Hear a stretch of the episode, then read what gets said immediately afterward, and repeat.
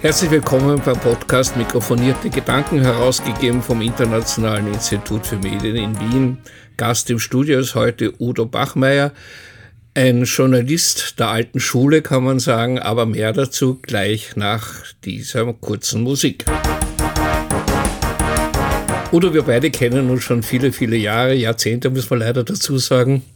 Äh, Jahrzehnte hat den Vorteil, dass man sich gut kennt, aber gleichzeitig bedeutet das, dass man alt ist zumindest äh, vom, von den Ziffern, die vor einem stehen, im Kopf nicht. Und ich weiß, dass du im Kopf sehr, sehr wach bist und genau diese Medienszene in Österreich äh, beobachtest, obwohl du nicht mehr aktiver Journalist beim ORF bist, genauso wie ich es nicht mehr bin, aber es, wir bleiben Journalisten unser Leben lang.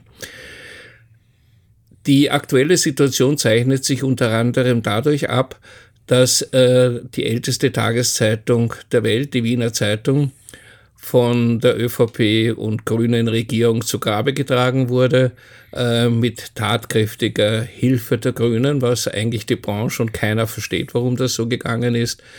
Bei der ÖVP kann man sich noch irgendwie vorstellen, aber bei den Grünen so überhaupt nicht. Wie beurteilst du die aktuelle Situation? Der Fall Wiener Zeitung äh, ist ein klassisches Beispiel, wenn man so will, für eine medienpolitische Schande. Denn die Wiener Zeitung ist nicht irgendeine Zeitung gewesen, sondern ist mittlerweile zum Kulturgut äh, mutiert, älteste Zeitung der Welt, das dann ausgerechnet äh, die Grünen als ein Teil äh, einer Bundesregierung sozusagen den Schlussstrich ziehen, diese Zeitung äh, äh zu Tode äh, bringen, äh, ist äußerst seltsam und im ersten Moment absolut unverständlich. Denn äh, wie du auch schon richtig gesagt hast, von der ÖVP konnte man wahrscheinlich nichts anderes erwartet, erwarten, denn ähm, schon in der Zeit gemeinsam mit der Koalition der FPÖ äh, war es ja schon zur damaligen Zeit so, dass das Ende der Wiener Zeitung in die Wege geleitet äh, worden ist. Äh, ich habe mit der grünen Mediensprecherin ein kurzes Gespräch geführt und habe sie gefragt, warum sie so stur dabei bleibt, das Ende der Wiener Zeitung herbeizuführen, gemeinsam mit dem großen Koalitionspartner. Sie hat mir darauf geantwortet, warum sollen wir ein Blatt äh, mit Steuergeldern finanzieren, wenn äh, diese Zeitung nur sehr wenige Leser hat, sehr wenige Abonnenten hat. Äh, also ich war einer davon, muss ich sagen. Ja, also ich äh, habe die Wiener Zeitung auch sehr geschätzt. Ich war zwischendurch einmal Abonnent, habe sie mir aber regelmäßig gekauft und bedauere es außerordentlich, dass äh, diese Zeitungsgeschichte nun äh, zu Ende geht. Ein äh, äh, eigentlich fürchterliches Zeichen äh, für Mangel an Bewusstsein hinsichtlich Qualitätsjournalismus und Medienvielfalt. Ich habe äh, die erwähnte Frau Blimlinger auch gefragt, warum sie persönlich so gegen die Wiener Zeitung ist wenn gleich auch ein Teil ihrer Parteikollegen von Rudi Anschober bis hin zu Walter Geier eine Petition äh, zur Rettung der Wiener Zeitung unterschrieben haben. Äh, und sie hat mir dann dieselbe Antwort gegeben. Es ist nicht sehr sinnvoll, eine Zeitung mit einer geringen Reichweite ähm, weiter zu finanzieren. Äh, ich war natürlich äh, schockiert über diese Antwort ausgerechnet von einer Grünen, denn gerade die Grünen, die nicht nur in Sonntagsreden äh, für Medienvielfalt und Qualitätsjournalismus eintreten bzw. eingetreten sind, äh, dann eine Zeitung dieser Art zu Grabe tragen, äh, ist ja höchst seltsam und auch für Politstrategen völlig unverständlich, denn es gibt ja diesen Bereich der Kultur und Kunst und auch nicht zuletzt auch den Journalismusbereich, der schon in früheren Jahren, noch vor der Regierungsübernahme der Grünen, äh, gewissermaßen doch auch grün-affin durchsetzt war. Und das wird zum Beispiel jetzt auf, aufs Spiel gesetzt. Also ich höre von vielen Leuten, die äh, zunächst einmal durchaus Sympathien für die Grünen hatten, dass das wirklich ein absolutes No-Go war, ähm, die Wiener Zeitung zu Grabe zu tragen. In Österreich haben wir ja die Situation, dass die Medienlandschaft an sich auf sehr, sehr schwachen Beinen steht und wenn sie steht, dann auf konzentrierten Beinen von großen Konzernen, die sich das leisten können. Äh, zum Beispiel die Syria, die genug Konzernmacht hat, um eine starke Medienlandschaft in Österreich, eigene Medienlandschaft aufzubauen. Einer der Grabträger aber der österreichischen Medienlandschaft war vom Anfang an auch die Sozialdemokratie. Man kann es ja nicht wegnehmen. Mit dem Tod der Wiener Zeit, äh, mit dem Tod der Arbeiterzeitung heißt das natürlich, äh, aber auch des Vorwärts, also auch von intellektuellen Blättern, die die SPÖ herausgegeben hat, fehlt eigentlich der SPÖ seit dem Tod der, der Arbeiterzeitung die, die Macht, eine eigene politische Meinung kundzutun. Und ist jetzt abhängig von den Medien der Konzerne, die natürlich nicht die Medien der Sozialdemokratie sind. Ja, es ist äh, sehr wohl ein Manko in der jüngeren Geschichte der Sozialdemokratie, äh, dass äh, sie kein Medien, unter Anführungszeichen, Sprachrohr hatte, nicht einmal eine äh, Tageszeitung. Äh, das wäre ja fast schon zu viel verlangt angesichts des Sterbens anderer äh, Tageszeitungen. Aber immerhin eine Tageszeitung, ob sie nun in Form eines Printmediums erscheint oder online oder beides gleichzeitig, wäre natürlich für all das, was die Sozialdemokratie an Anliegen vertritt, höchst hilfreich, um auch entsprechende Themen unter die Leute zu bringen. Und gerade jetzt, ähm, wenn es sozusagen eine, eine Art Aufbruch in der SPÖ gibt unter dem neuen SPÖ-Vorsitzenden Andreas Babler, wäre sozusagen eine Stimme der SPÖ äh, auf dieser Ebene natürlich äh, höchst hilfreich, nicht nur für die SPÖ selber, sondern auch äh, zur Ingangsetzung eines äh, Disputs, einer Diskussion wieder über Themen. Ja, also man muss mit äh, Babler nicht in jeder Frage einer Meinung sein, aber er hat es zumindest äh, jetzt geschafft, ähm, schauen wir, ob es weiter schafft, äh, Themen zu artikulieren, die zum Teil polarisieren, zum Teil aber äh, aber auch sozusagen gängige Themen der Sozialdemokratie sind, die halt nun wieder neu diskutiert werden. Ähm, er hat es immerhin geschafft, äh, dass da jetzt wieder über Themen diskutiert wird. Und die Sozialdemokratie äh, ist ja in den letzten Jahren eigentlich ähm, nicht mehr mit Kante, sagen wir so, unterwegs gewesen. Also man hat das Gefühl, gehabt, äh, inhaltlich weder Fisch noch Fleisch zu sein. Und jetzt kann man sich wieder orientieren und gerade vor diesem Hintergrund wäre ein Medium, das der SPÖ nahe steht, natürlich hilfreich äh, für die Partei und wie gesagt nicht nur für die Partei.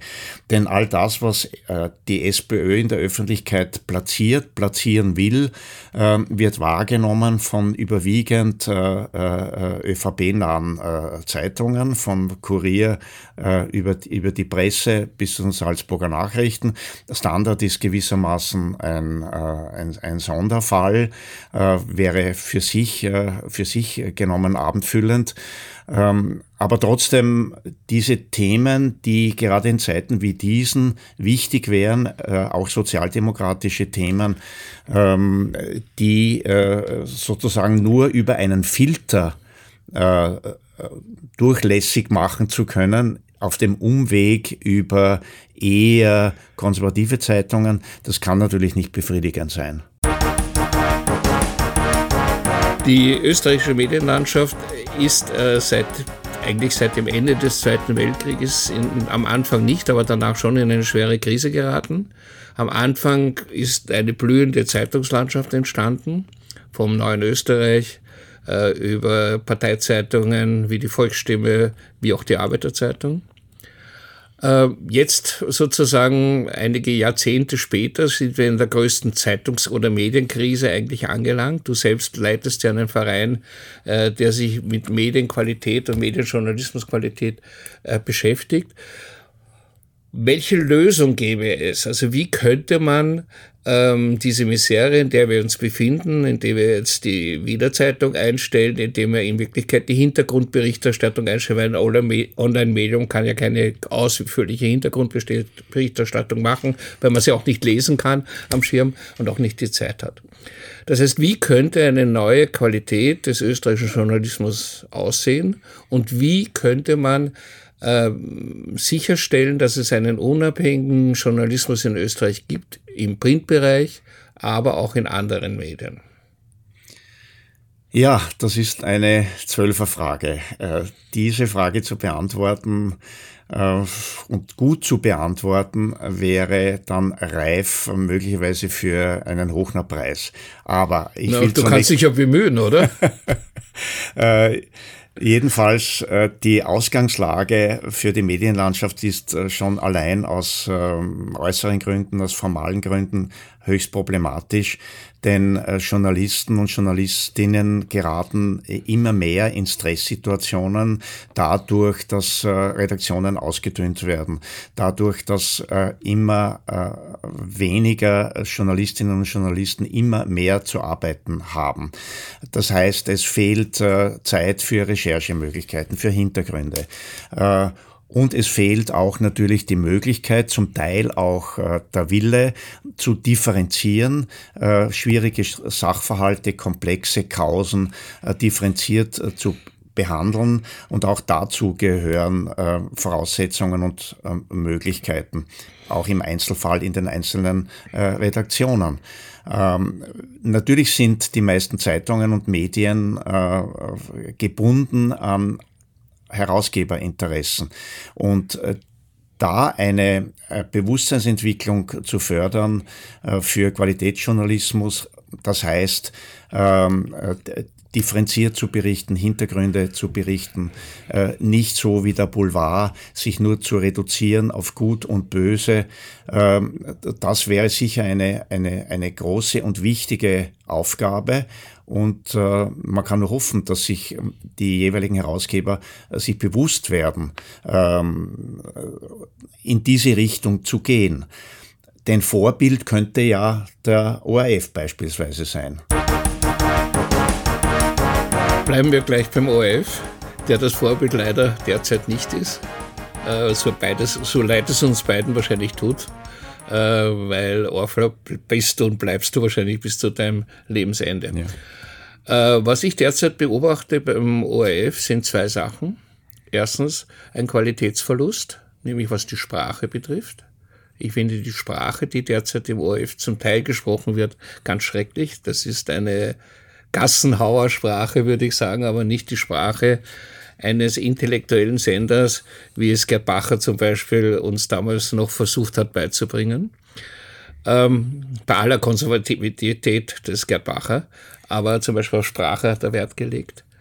Ähm, das habe ich den Eindruck, ist gar nicht mehr. Leider auch im Radio, muss ich sagen, aber da wirst du dich, kennst du dich besser aus wie, wie, wie ich.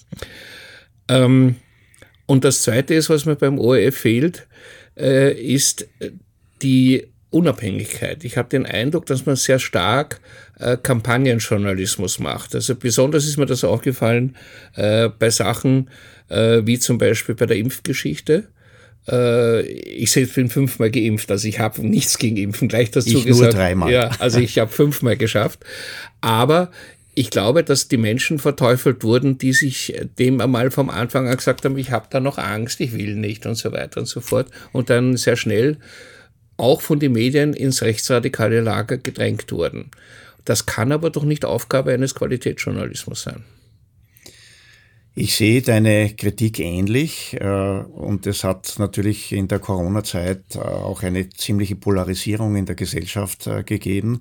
Und man kann den ORF nicht vom Verdacht freisprechen, da ein bisschen auch Öl ins Feuer gegossen zu haben, indem er nahezu ausschließlich ähm, Virologen und Experten anderer Art eingeladen hat, die eben all diejenigen, die sich beispielsweise nicht impfen lassen wollten, mehr oder weniger, wie du richtig sagst, ins, ins rechte Eck äh, gestellt hat.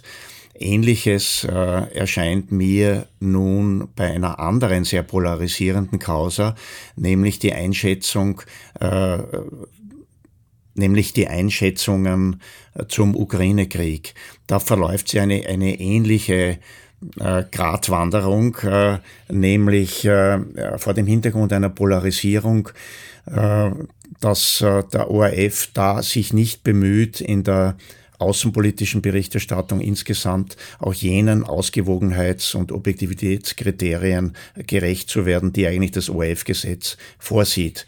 Das heißt, bei Diskussionen in Moderationen äh, kommen äh, zum Großteil Tendenzen äh, vor, die eher diejenigen, die etwa für eine äh, Friedenslösung äh, plädieren, die für Verhandlungen plädieren und nicht nur für die Lieferung immer schwererer Waffen, werden diese, diese Menschen eher so als Putin-Versteher, als Russlands Versteher gebrandmarkt. äh, und äh, das finde ich nicht korrekt, denn gerade ein öffentlich-rechtlicher Rundfunk äh, sollte auch in Diskussionen mm, objektive Zusammensetzung von Diskussionsrunden bevorzugen und nicht relativ einseitig diesbezüglich agieren, weil das würde genau jene Polarisierung verstärken, die wir ja alle in dem Sinne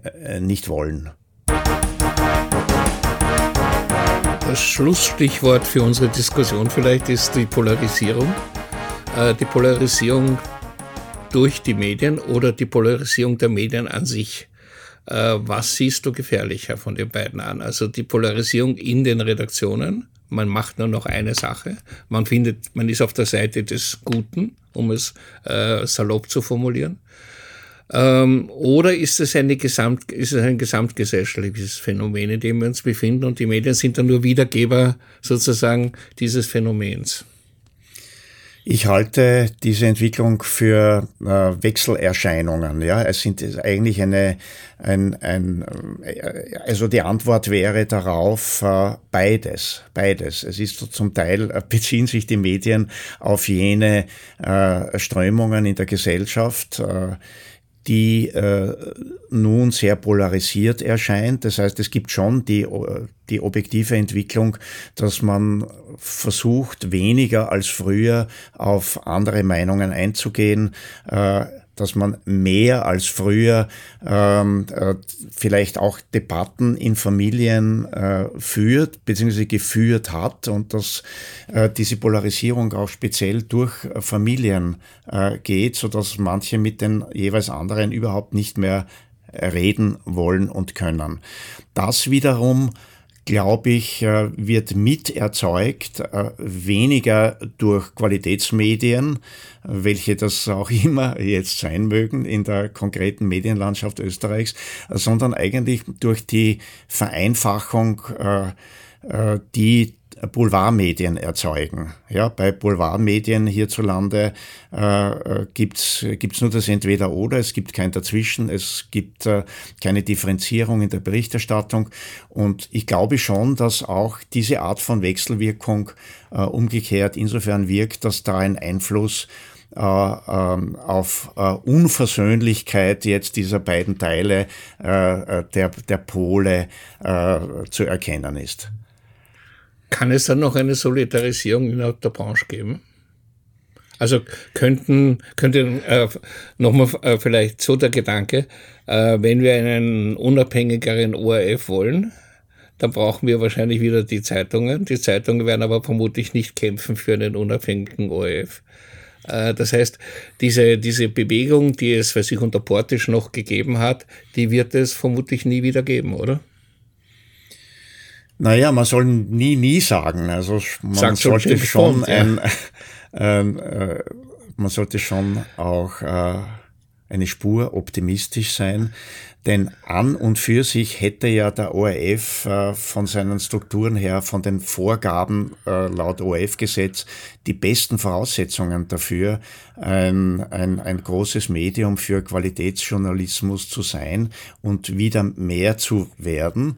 Ähm, äh, aber wir kennen alle die Entwicklungen nicht und wir können äh, nur immer jeweils in unseren jeweiligen Bereichen, du hast auch die Vereinigung für Medienkultur äh, erwähnt, für die ich verantwortlich bin, immer wieder darauf hinweisen, äh, dass es äh, äußerst wichtig ist, äh, im Journalismus zu differenzieren. Es ist manchmal natürlich intellektuell mühsam, aber letztlich von Erfolg gekrönt. Und wenn sich im ORF die, die Meinung durchsetzt, dass man, das war immer sozusagen mein Leitthema auch in meiner, äh, in meiner aktiven ORF-Zeit, dass ähnlich wie in der innenpolitischen Berichterstattung, auch in der außenpolitischen Berichterstattung es die Vorgaben der Objektivität der Aus Gewogenheit gibt, theoretisch, aber speziell in der außenpolitischen Berichterstattung meiner Meinung nach nicht wahrgenommen wird.